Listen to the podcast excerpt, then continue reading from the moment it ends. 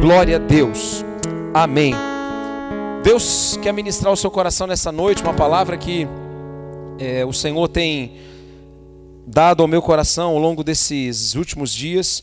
E que na verdade eu creio que quando nós é, estamos orando ao Senhor e buscando a presença dEle, Ele vai completando, na verdade, né? não é uma, uma, uma revelação aleatória, algo que saiu do nada é uma revelação que vai num processo acumulativo, trazendo para cada um de nós um ensino maior, uma compreensão maior sobre aquilo que Deus quer ministrar ao nosso coração. E eu quero que você nessa noite, junto comigo aqui, preste muita atenção, que você não saia, que você não, não se despece nesses minutos que nós vamos estar aqui, para que você seja tocado, instruído por Deus e a palavra que o Senhor colocou no meu coração possa alcançar o seu coração da maneira como ela precisa ser alcançada. Amém? Todos estão comigo? Em nome de Jesus. Não se distrai agora. Sempre é bom dizer, mas repito, não é hora de ficar mexendo no celular, é hora de ficar atento àquilo que Deus quer falar ao seu coração. Então, se você puder, desligue o seu celular. Se você não pode desligá-lo, coloque ele no modo silencioso, mas descanse o seu coração agora, nesses minutos, ok? Nós não estamos um clube, nós somos a igreja do Senhor. E Ele é poderoso para transformar a nossa vida. E eu queria que já, sem demora, você abrisse a sua Bíblia no livro de Salmos, capítulo 53. E quero muito que o Senhor me use da maneira como Ele quer me usar para que tudo aquilo que Ele falou no meu coração possa ser transmitido da forma mais fidedigna. Eu coloquei o tema dessa ministração e tomando, né, emprestado esse versículo do capítulo 53 de Salmos do capítulo 53, como eu disse, versículo 1, que diz: Quem diria que Deus estava agindo? É uma pergunta, depois você vai conhecer quem é essa pessoa da fotografia, uma fotografia envelhecida, na verdade velha, não é envelhecida, velha. Eu quero também fazer hoje uma homenagem às mamães, a todas as mulheres e particularmente às mães com essa ministração também. Então você que é mãe, fique duplamente atenta, porque Deus quer falar o seu coração através daquilo que a palavra quer revelar. E você que obviamente não é mãe e é homem, é pai, ou você que está aqui nos visitando, você que é criança, preste muita atenção. E eu amo quando eu vejo assim as crianças aqui, estou vendo lá é, a Laís, o Tiaguinho, estou vendo a Carolzinha, a Hanna, aqui o Cauã, assim, os menorzinhos, né? E, e, glória a Deus, porque mesmo nesses momentos que a gente não está conseguindo fazer o culto infantil, por uma questão de cuidado, é sempre bom que as crianças estejam estão prestando atenção, ok, papais? Elas conseguem entender e discernir aquilo que Deus quer falar ao coração delas. Aleluia. Vamos ler então a minha versão. Diz assim, capítulo 53: O povo diz: Quem poderia crer naquilo que acabamos de ouvir? Quem diria que o Senhor estava agindo? Pois o Senhor quis que o seu servo aparecesse como uma plantinha que brota e vai crescendo em terra seca. Ele não era bonito nem simpático nem tinha nenhuma beleza que chamasse a nossa atenção ou que nos agradasse. Ele foi rejeitado e desprezado por todos e suportou dores e sofrimentos sem fim. Era como alguém que não queremos ver, nós nem mesmo olhávamos para ele e o desprezávamos. No entanto, era o nosso sofrimento que ele estava carregando, era a nossa dor que ele estava suportando, e nós pensávamos que era por causa das suas próprias culpas que Deus o estava castigando, que Deus o estava maltratando e ferindo. Porém, ele estava sofrendo por causa dos nossos pecados, estava sendo castigado por causa das nossas maldades. Nós somos curados pelo castigo que ele sofreu, somos sarados pelos ferimentos que ele recebeu. Todos nós éramos como ovelhas que se haviam perdido, cada um de nós seguia o seu próprio caminho. Mas o Senhor castigou o seu servo, fez com que ele sofresse o castigo que nós merecíamos. Acompanhe comigo no 7. Ele foi maltratado, mas aguentou tudo humildemente e não disse uma só palavra. Ficou calado como um cordeiro que vai ser morto, como uma ovelha quando cortam a sua lã. Foi preso, condenado e levado para ser morto. Ninguém se importou com ele, com o que ia acontecer com ele. Ele foi expulso do mundo dos vivos, foi morto por causa dos pecados do nosso povo. Foi sepultado ao lado de criminosos e foi enterrado com os ricos. Embora nunca tivesse cometido crime nenhum, nem tivesse dito uma só palavra. O Senhor Deus diz: Eu quis maltratá-lo, quis fazê-lo sofrer, ele ofereceu a sua vida como sacrifício para tirar pecados e por isso terá uma vida longa e verá os seus descendentes. Ele fará com que o meu plano dê certo, aleluia. depois de tanto sofrimento, ele será feliz por causa da sua dedicação.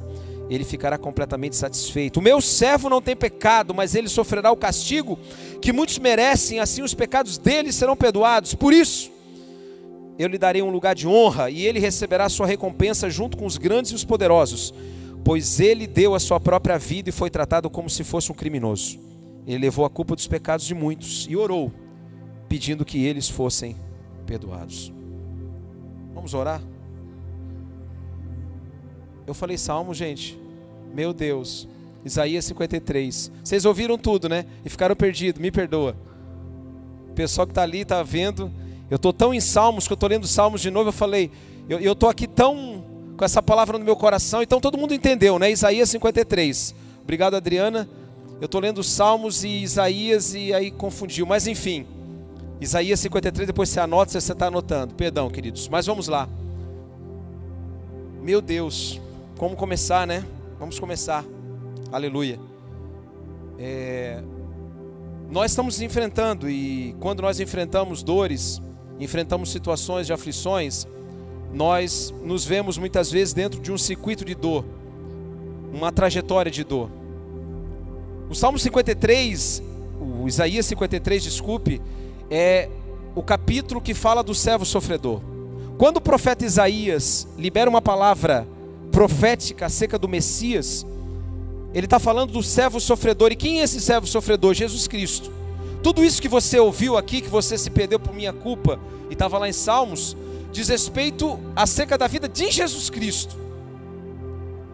E eu quero dizer que nesses dias que nós enfrentamos de ausência de significados muitas vezes, ausência de uma razão concreta que nos faça perceber o que está acontecendo à nossa volta, para onde nós estamos indo como humanidade, o que vai nos acontecer. Nós precisamos atentar para aquilo que já foi estabelecido como um caminho seguro.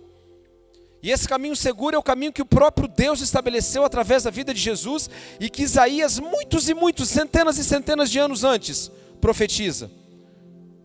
Portanto, é necessário que a gente entenda que um circuito de dor, um trajeto de dor, ele cumpre algumas etapas. E eu quero caminhar com vocês aqui para que você possa, junto comigo, entender isso. E se você se encontra num momento como esse, dentro desse circuito de dor, se você encontra o seu coração afligido, triste, ansioso, com ausência de perspectiva, que você nessa noite possa ser completamente inundado pela presença do Espírito Santo, para que você possa perceber que aquilo que Isaías profetizou diz respeito a cada um de nós nesses dias, no ano de 2020. Nós sabemos também que quando nós passamos por dores profundas, nós somos enraizados e nós crescemos o nosso nível de maturidade. Não há nenhum homem, nenhuma mulher, escute bem, que tenha passado por dores profundas e que não se perceba mais maduro do que era antes de passar por elas. Olhe para você aí, Perceba quando você passou por dificuldades extremas na sua vida, seja com a perda de alguém que você amava muito, seja com a perda da sua saúde momentaneamente, um trabalho, ou uma situação nos seus relacionamentos conjugais, familiares, enfim. Todos os momentos nos quais você se viu dentro de um circuito de dor e você foi afligido, e depois de vencer e passar por esse circuito que nós vamos ver um pouco mais à frente, você hoje pode perceber que você amadureceu Há um caráter pedagógico quando nós ouvimos um não. Quando uma resposta inesperada vem para cada um de nós, diz assim: não, não é agora. Há um caráter pedagógico nisso. Os pais sabem do que eu estou falando, as mães, nós estamos homenageando as mães aqui, que são, num primeiro momento, as primeiras educadoras, porque elas têm os seus filhos consigo.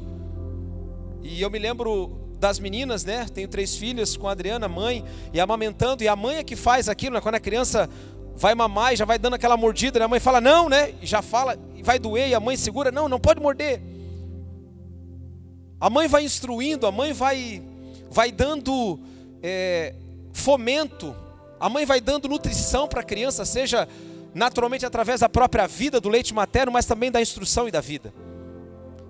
Quando isso gera e passa por esse tempo da dor, e o pato fala sobre isso, a mãe que sofreu e passou pelas dores de pato, logo depois, quando tem consigo seu filho no seu braço, ela já se esquece da dor que sentia há pouco, mas ela tem alegria de ter passado por essa dor. A verdade é que quando nós amadurecemos é quando nós passamos pelas dores e nós entendemos que elas fazem de nós homens e mulheres mais fortes. Então não fuja, por favor. Não fuja. Não se esquive de sofrer, de se frustrar. E eu não estou dizendo aqui para que você seja alguém apenas que aceita as coisas do mundo como elas são, não de maneira nenhuma. Mas eu estou dizendo que aqueles momentos que nós precisamos passar e passamos por eles, assim como a mãe passa, como eu disse, pela dor do parto e tem o seu filho, a sua filha no braço, que você não se esquive. Isso faz parte dos processos que Deus estabeleceu para a nossa vida. Mas existe um caminho de sabedoria dentro desse circuito de dor que nós não podemos deixar de caminhar por ele. Para que a dor possa ser vencida, para que esse circuito de dor possa ser completado com a glória final, assim como o capítulo 53 de Isaías nos esclarece. E eu coloquei o título da ministração: Quem diria que Deus estava agindo? Você vai entender quem é essa mãe, que é uma homenagem também a essa mulher. Quem diria que Deus estava agindo? Eu quero dizer para você que talvez essa seja a pergunta mais recorrente desses dias, feita por cientistas, poucos, pelo menos aqueles que são cristãos, feita por ateus, feita de repente por você por algumas pessoas, por mim? Será que Deus está agindo? Quem diria que Deus está fazendo alguma coisa em silêncio? Quem diria, como diz o capítulo 53, que o Senhor estava agindo, pois o Senhor quis que o seu servo aparecesse como uma plantinha que brota e vai crescendo numa terra seca. Assim foi a vida de Jesus, escute bem. Quando Jesus veio a esse mundo, e a palavra diz que ele veio e de uma maneira mais simples, extravagantemente simples numa manjedoura, ele veio como uma plantinha pequenina que brota numa terra seca. E dentro de todo esse quadro, e quando nós vemos o servo sofredor do capítulo 53, nós começamos a olhar para a nossa vida e para esses dias.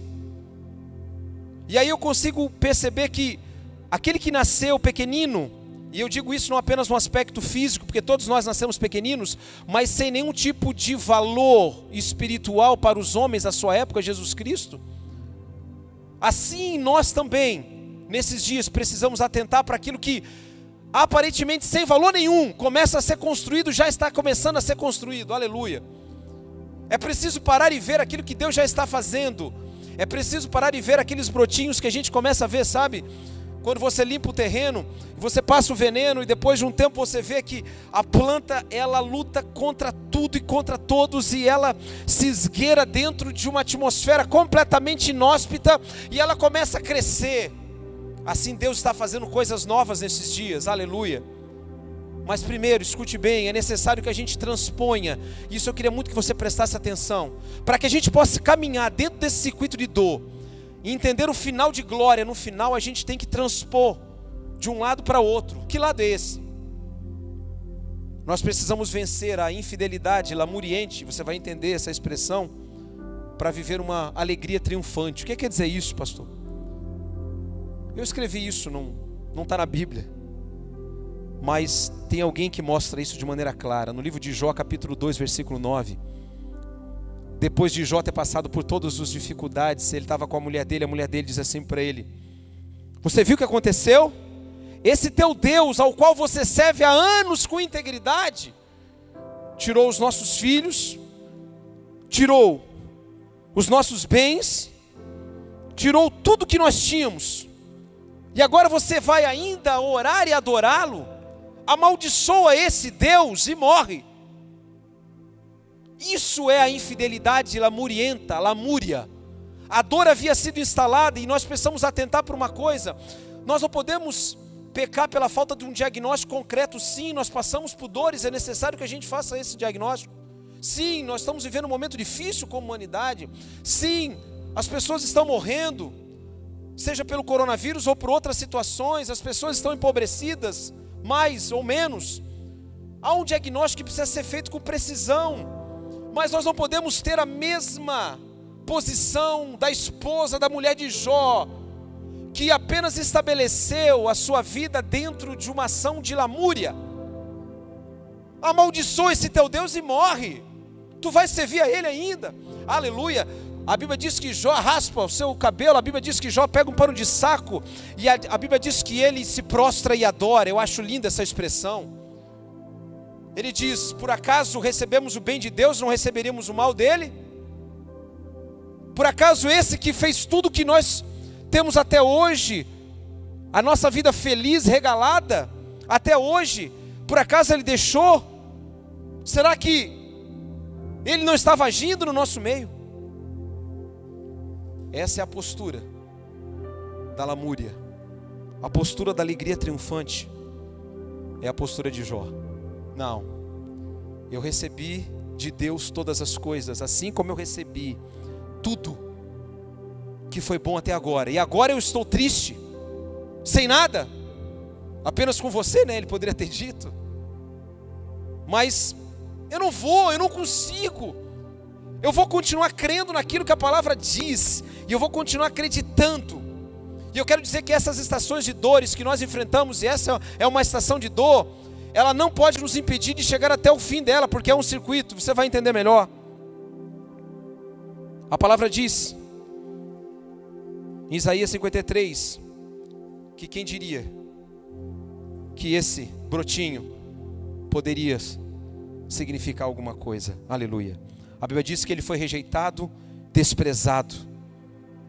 E eu quero dizer que no circuito de dor há um momento, queridos, em que tudo parece sem sentido, tudo parece sem uma liga, tudo parece desconectado. Talvez na sua vida, nesses dias, você esteja assim, por tanto ouvir situações ou presenciar, ou estar com o coração entristecido Parece que a situação chegou no momento como da mulher de Jó, e você diz: Ah, será que Deus está agindo? Será que Deus se esqueceu de nós? Será que Jesus, o servo sofredor de Isaías 53, aquele que a Bíblia fala, que ele não era por ninguém admirado, as pessoas olhavam para ele e o desprezavam, ele era desprezado um simples, simples Reles, filho de um carpinteiro, de origem humilde. Assim, assim, Jesus Cristo como um broto numa terra seca. E eu quero agora, a partir desse momento, como eu disse, fazer uma homenagem a duas mulheres, duas mães. E essas duas mães são duas mães que têm pelo menos alguns milhares de anos entre uma e outra, para que todas as mães se sintam homenageadas e você consiga entender, todos nós aqui, aquilo que Deus quer ministrar ao nosso coração. E a primeira mãe, eu quero falar do livro de Ruth, você não precisa abrir não. Você só anota se você quiser o livro de Ruth, capítulo 1, verso 20. Quero falar de Noemi e fazer uma conexão com o circuito de dor no qual ela se encontrava. Não sei se você já leu o livro de Ruth, se você não leu, por favor, leia amanhã. Pequeníssimo, numa leitura 20 minutos você vai ler o livro de Ruth. 15 minutos você vai ver, ver o livro de Ruth. E é interessante que no livro de Ruth muito se acentua da postura de Ruth, claro, até porque de alguma maneira ela é a protagonista do livro da história. Mas eu quero falar de Noemi aqui, porque Noemi, no capítulo 1, verso 20 do livro de Ruth, a Bíblia diz que já havia acontecido muitas coisas na vida dessa mulher. Ela havia perdido seus dois filhos, Malom e Quilion havia perdido seu marido, estava com as duas noras, voltando para Judá, para Belém. Havia fome em Moabe. Ela chega no momento e diz assim para as duas noras, Ofa e Ruth: Olha, filhas, filhas. Ela diz assim: Filhas, filhas. Se vocês quiserem voltar, voltem para suas casas, porque eu não posso mais ter filhos para dar a vocês, para que vocês se casem com eles e gerem outros filhos. Afinal de contas, vocês não esperariam eu já sou velho, como que vou ter um filho para crescer? Vocês vão estar muito velhos, não fecha. Voltem para os seus lares. A Bíblia diz que quando ela volta para Belém de Judá, capítulo 1, verso 20 de Ruth, todos olham e dizem: aquela ali não é Noemi? Mulher de Elimeleque? O circuito de dor sempre vai dar o diagnóstico correto. Ela diz assim: não me chame de Noemi, a feliz, me chame de Mara, amarga. Afinal, Deus tirou tudo de mim. Eu não tenho nada. Estou voltando sem nada. O diagnóstico era correto, ela não enrola, ela não usa de uma falsa religiosidade para dizer assim, não, está tudo bem, glória a Deus, aleluia. Ela não vem saltando, não. Ela vem com Ruth a tiracolo E logo que eles olham ela chegando, ele fala assim: a ela, opa, e aí, comadre? Não quero conversa. Eu estou vivendo a dor, o flagelo da dor nesse momento.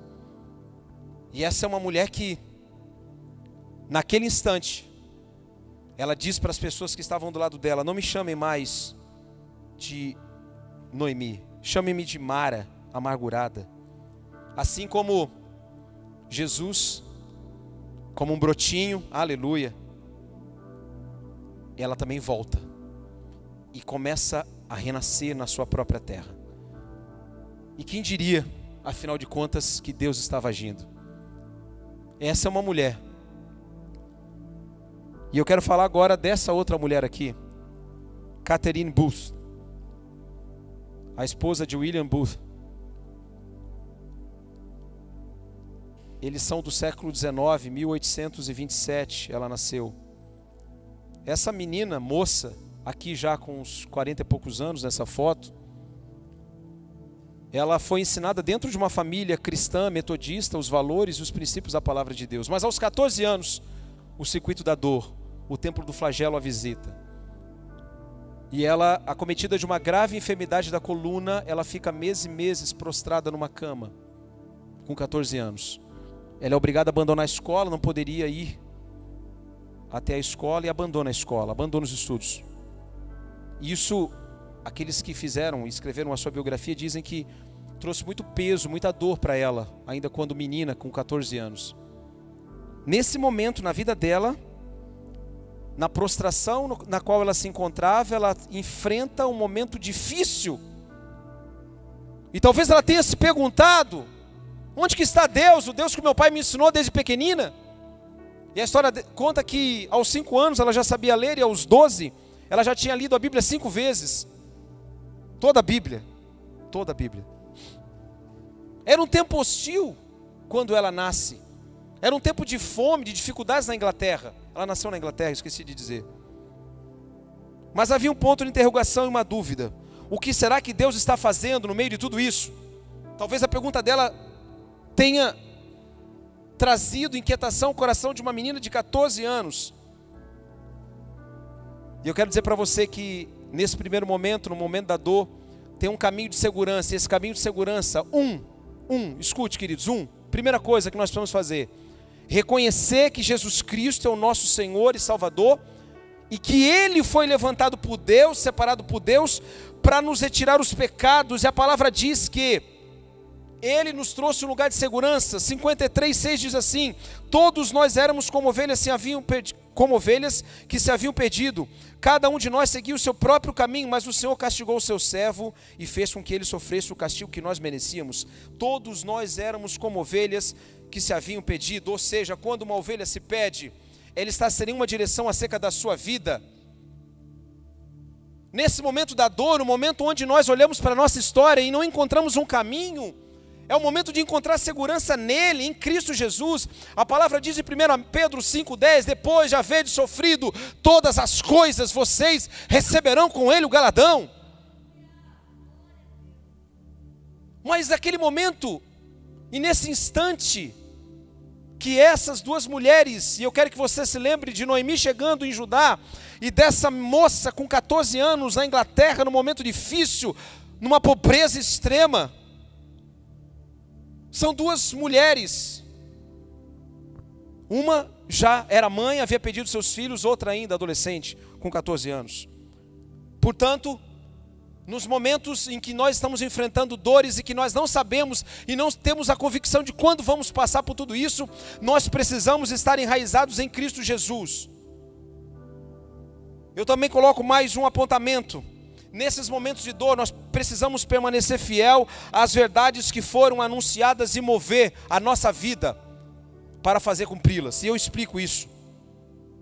A Bíblia diz que o Senhor tem abençoado a cada um de nós nas regiões celestes através de Cristo Jesus. Sabe o que aconteceu quando Noemi lembra a Bíblia diz no capítulo 1 diz: Noemi lembrou-se, ouviu dizer que Deus havia abençoado o seu povo, porque havia fome em Moabe, mas em Belém, em Judá, havia pão, havia comida. Ela diz assim: Eu vou embora, porque lá tem comida. Escute bem, isso é tão importante nesses dias. Nós precisamos nos lembrar das verdades que foram anunciadas e mover para cumprir cada uma delas. É a hora de você se mover, meu irmão, minha irmã. Hebreus faz uma, e eu anotei isso. Hebreus 2 diz que nós devemos prestar atenção às verdades que temos ouvido para não nos desviarmos delas. Hebreus 2:1. Nós temos ouvido tantas verdades ao longo desses últimos anos. Nós não podemos caminhar e nos desviar das verdades que nós já ouvimos. Nesses dias é necessário entender que Jesus Cristo foi a oferta, foi a entrega, o sacrifício de Deus para que nós pudéssemos ter vida. Ele foi até a cruz por mim, por você. Isso precisa fazer dentro de nós uma transformação profunda, operar no nosso coração uma circuncisão, não do corpo da carne, como o apóstolo Paulo diz, mas o nosso coração, rasgar o nosso coração. Mas não basta só isso. Nós precisamos mover para cumprir essas palavras. Precisamos, repito, estar atento às verdades que temos ouvido para não nos desviarmos delas. Escute bem, nesses dias muitos falsos profetas têm se levantado, apontando caminhos os mais fáceis. Aqueles que nós olhamos e dizemos assim: nossa, mas então ah, vai dar tudo certo, tranquilo. É tudo resolvido. Homens e mulheres que estão anulando os princípios da palavra, fazendo com que a palavra de Deus seja uma salada de fruta misturada com visões humanistas, visões da filosofia humanista de uma teologia liberal, de uma teologia que traz para o homem o protagonismo da história da humanidade, quando a palavra diz que não, Jesus Cristo é o protagonista de todas as coisas. Mas esses dias talvez você esteja se perguntando, como Isaías profetiza e diz: quem diria que Deus estava agindo? Quem diria que de um brotinho de uma terra seca haveria de nascer uma árvore poderosa? Eu quero dizer também que foi fundamental naquele momento para ela a criação. Escuta aí, pai, mãe, você que é mãe. Ela permaneceu fiel às palavras e às verdades que foram anunciadas. Provérbio 22, 6 diz isso. Ensina a criança no caminho que deve andar e ainda quando for grande jamais se desviará dele. Eu quero dizer que essa não é uma incumbência apenas da mãe, é do pai e da mãe, mas eu estou falando aqui em homenagem às mães agora. Essa menina de 14 anos, no momento em que ela ficou meses numa cama, eu fico imaginando que ela ficou lendo a Bíblia, ficou orando a Deus e ficou pensando: ah, mas eu não vou parar, eu não vou parar. E aquilo que foi uma, uma injeção no coração dela da palavra dada por seus pais, fez com que ela, no momento da dor, desse circuito de dor, ela começasse a ver um recomeço. E aqui eu quero dizer para você que nós chegamos no segundo ponto do circuito da dor. Deus sempre vai mostrar um recomeço, queridos. Talvez você esteja pensando assim, pastor, eu não consigo ver o que Deus está fazendo na minha vida. Eu não consigo ver o que Deus está fazendo, eu não consigo ver onde Deus está agindo. Parece que tudo está paralisado. Parece que as coisas caminham dois passos para frente, três para trás. Parece que o mundo todo congelou a minha história. E eu me sinto como se fosse alguém petrificado. Eu não consigo ir para frente nem para trás, o medo dominou a minha vida. Eu não consigo ter nenhum vislumbre do futuro. A ansiedade roubou a minha fé. Talvez você se encontre nesse momento e você esteja apenas religiosamente vivendo uma vida burocrática. Eu quero dizer que em nome de Jesus, Deus te trouxe aqui nessa noite para ministrar ao seu coração essa palavra, para que você decida e você cumpra aquilo que você decidiu fazer. Porque escute bem, nada vai mudar se você não estiver comprometido 100% com aquilo que você decidiu na sua vida. Não serei eu, não será a pessoa que está do seu lado será você. A Bíblia diz que no recomeço, escute bem, do circuito da dor, Jesus sempre aparece com um grande finale. A obra que Jesus estabelece na vida do homem é uma obra de renome, uma obra de expressão, é uma obra de arte. Quem diria que aquele que entrou em Jerusalém, carregado por um, um jumentinho, e que foi até a cruz e morreu, e sobre o qual todas as palavras de afronta, de blasfêmia foram lançadas, quem diria que ele ao terceiro dia ressuscitasse? Quem diria que quando a palavra diz ele expira, e os céus se rasgam do alto a baixo e há um terremoto, os mortos ressuscitam e os próprios soldados romanos, homens terríveis, maus, eles se prostram e dizem: Esse verdadeiramente era alguém diferente. Será que a gente crucificou alguém que não deveria crucificar? Quem diria que aquilo que parece que não é se transforma em algo grande e poderoso nos recomeços de Deus? Quando olha, todo mundo olha e diz que Deus não está agindo, Deus continua fazendo. Mas nós precisamos estar voltados às verdades que nos foram anunciadas e não nos desviarmos delas. A palavra diz em Hebreus 2: com atenção, por favor, queridos, nesses dias, preste atenção. Não seja movido de um lado para o outro, como um barco à deriva no mar é o momento de nós fincarmos a nossa esperança como uma âncora poderosa, aleluia, e olharmos para o Autor e Consumador da nossa fé, Jesus Cristo. Ele, a pergunta é respondida quando nós contemplamos a história providencial de Deus. Escute bem, será que Deus estava agindo? aleluia, Ele estava agindo. Isaías 53, 11 diz assim: depois de tanto sofrimento, ele será feliz por causa da sua dedicação, ele ficará completamente satisfeito. Jesus, numa antevisão daquilo que iria acontecer, na liberação da palavra de Isaías, diz que o Messias, depois do penoso trabalho, ele ficaria feliz. Sabe por que ele está falando isso? Está falando sobre a minha vida e sobre a sua vida, sobre os salvos. Ele está dizendo que valeu a pena ir até a cruz, valeu a pena passar pelo circuito da dor, valeu a pena a humilhação, porque a glória final, o estado final é muito maior do que o estado anterior, é muito melhor. Jesus mostra e inaugura um caminho que não é um caminho que paralisa na dor. É por isso que eu quero dizer para você: você não foi chamado, você não deve ficar apenas e tão somente paralisado naquilo que muitas vezes é um trauma, uma situação, e que você não consegue nem revisitar, você não consegue nem pensar nela.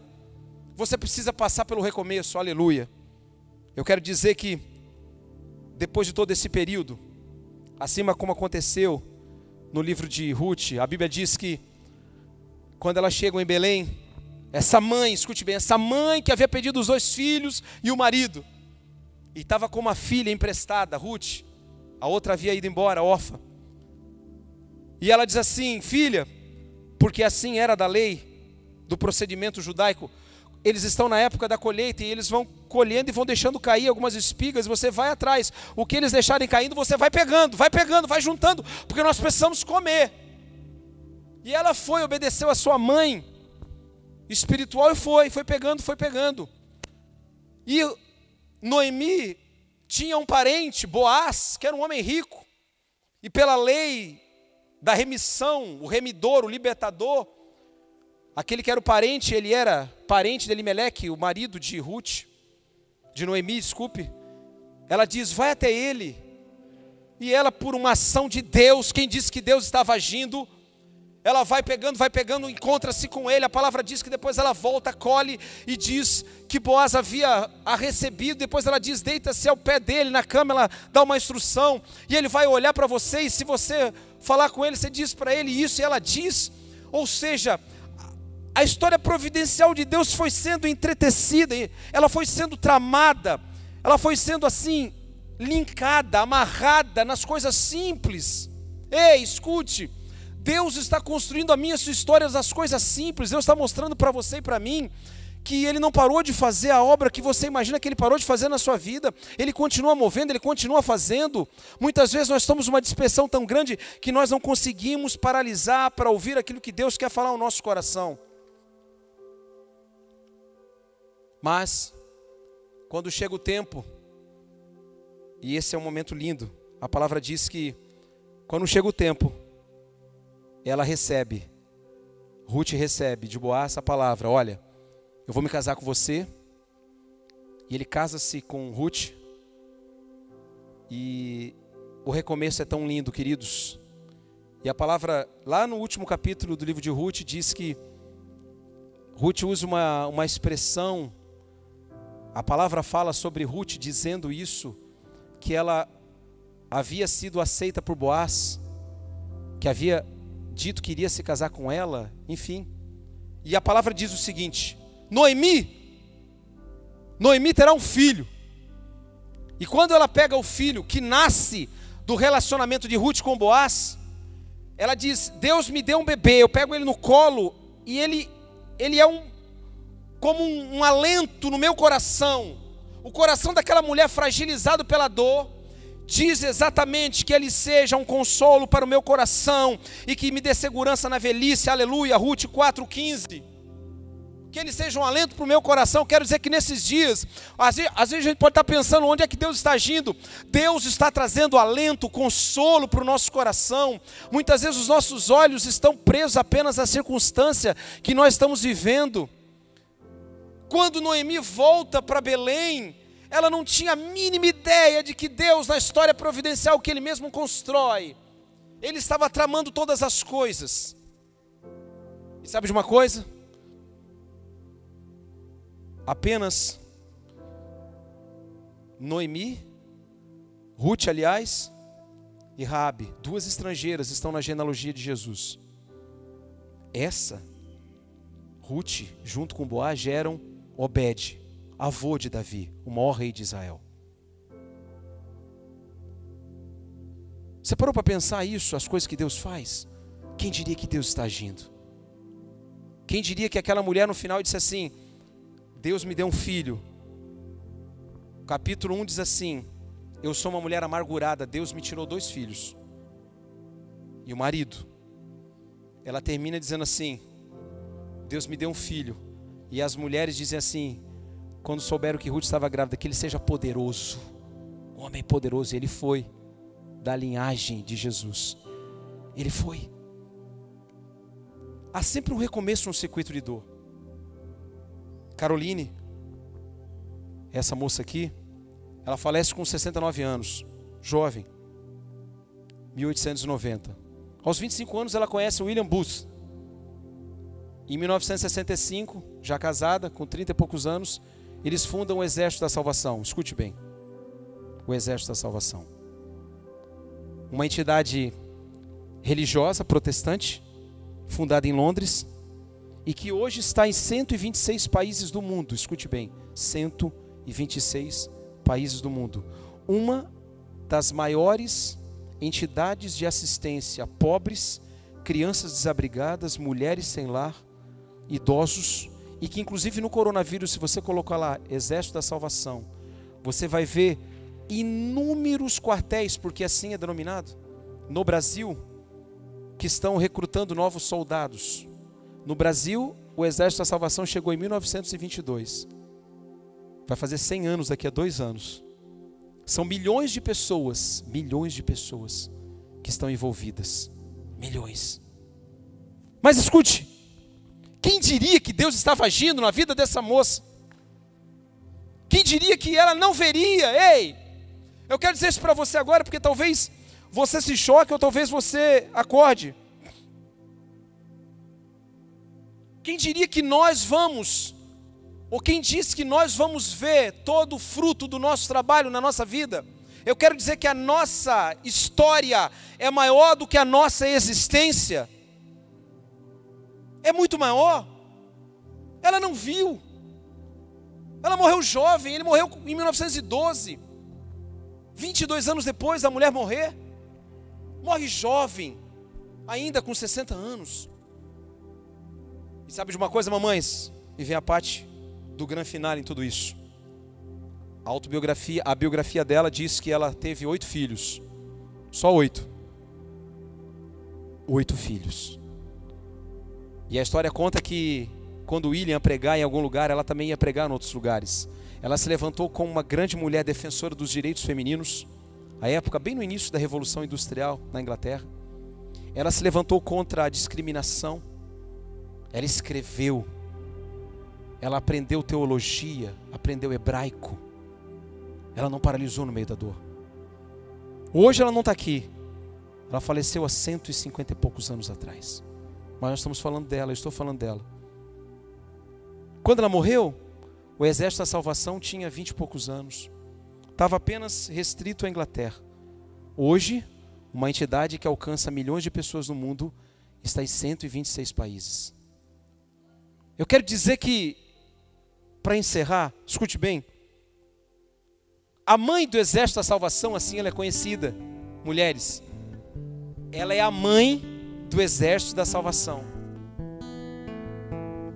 E eu, quando estava lendo isso, eu fiquei, meu Deus, a palavra diz que Jesus se deu, escute bem, 53, diz assim, no 12: Pois ele deu a sua própria vida e foi tratado como se fosse um criminoso. Ele levou a culpa dos pecados de muitos e orou pedindo que eles fossem perdoados. Assim como Jesus Cristo, Noemi traz para si a responsabilidade de conduzir uma jovem, Ruth. Ela toma aquela moça como filha, ela introduz aquela moça, ela instrui aquela moça, ela se entrega para aquilo que Deus começou a fazer de novo na vida dela, e quando ela chega naquela cidade, era apenas um brotinho numa terra seca. Era uma mulher amargurada, e o livro termina dizendo: Eu estou com um filho nos meus braços, aleluia. E ele será um homem poderoso, e foi de fato. Uma estrangeira, uma estrangeira. Talvez para nós isso não faça muito sentido, porque nós não temos as ligações que são necessárias para entender que era absolutamente impensável supor que na linhagem de Jesus fosse entrar uma mulher como Raabe ou como Noemi. Não, não poderiam entrar essas mulheres. Eu quero dizer que aquilo que Deus está fazendo, quem diria que Deus está agindo nesses dias? Eu quero dizer que Ele também está agindo na sua vida, na minha vida, agindo no mundo. Olhe para a sua vida e olhe os pequenos rebentos Olha os pequenos rebentos que já começaram a aparecer na sua vida. Olha as mudanças de comportamento, as mudanças de mentalidade. Olha as suas posturas. Valorize esses primeiros passos, os primeiros começos. Aleluia. No caminho da dor há sempre uma recompensa no final. Aleluia. Sempre é uma recompensa, irmão. Você pode dizer amém? Sempre é uma recompensa no final. Mas eu estava de tarde orando. E, e eu pensando e falando com Deus, sempre tem uma recompensa no caminho da dor e na semeadura que nós fazemos quando o Senhor nos leva a olhar para Ele e a cumprir o seu propósito, mas nem sempre, escute bem, nós estaremos aqui para ver a recompensa de tudo isso, mas a história dará testemunho. A história dará testemunho. Isso quer dizer o quê? Vou repetir: que a sua vida, a sua história é maior do que a sua existência.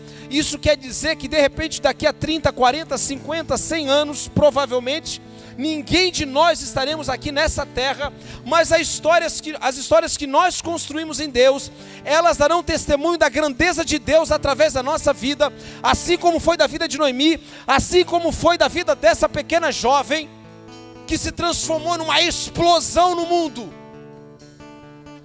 Aleluia. Ela e seu marido alcançam 126 países no mundo. Mas ela nem está aqui para saber disso. O que importa? Não importa mais nada. Quando nós estamos na presença de Deus e quando nós estamos concretos, firmados, estabelecidos que Ele é Deus, Ele é Senhor, nós descansamos nele. Eu quero dizer para você nessa noite aqui, essa é a hora de nós olharmos para Deus e pedirmos a Ele a direção e falarmos: Senhor, eu sei que o Senhor está agindo. Quem diria que o Senhor está agindo? E eu quero liberar essa palavra porque nós vamos sair desses dias, já estamos saindo. E vão acontecer muitas coisas ainda sobre nós e através de nós.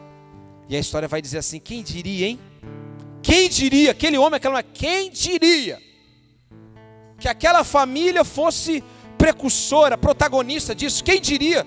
que aquelas pessoas daquela igreja fossem fazer isso. Quem diria que aquele menino se transformaria num governante, num grande empresário, num homem de negócios, num professor, num médico, enfim. Mas um homem numa mulher de Deus. Quem diria? Quem diria que o Senhor estava agindo? Aleluia. O servo sofredor, Jesus Cristo, inaugurou um caminho. E esse caminho é um caminho sem volta para aqueles que querem caminhar ao lado dele. Não tenha medo de passar pela dor.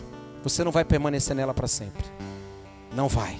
Sempre vai haver alguém do outro lado segurando na sua mão dizendo: Pode vir. Sempre vai haver Jesus Cristo olhando para você e falou: Pode vir, Pedro. Anda sobre as águas, pode vir, vem comigo. Nesses dias é a hora de Deus despertar fé no teu coração.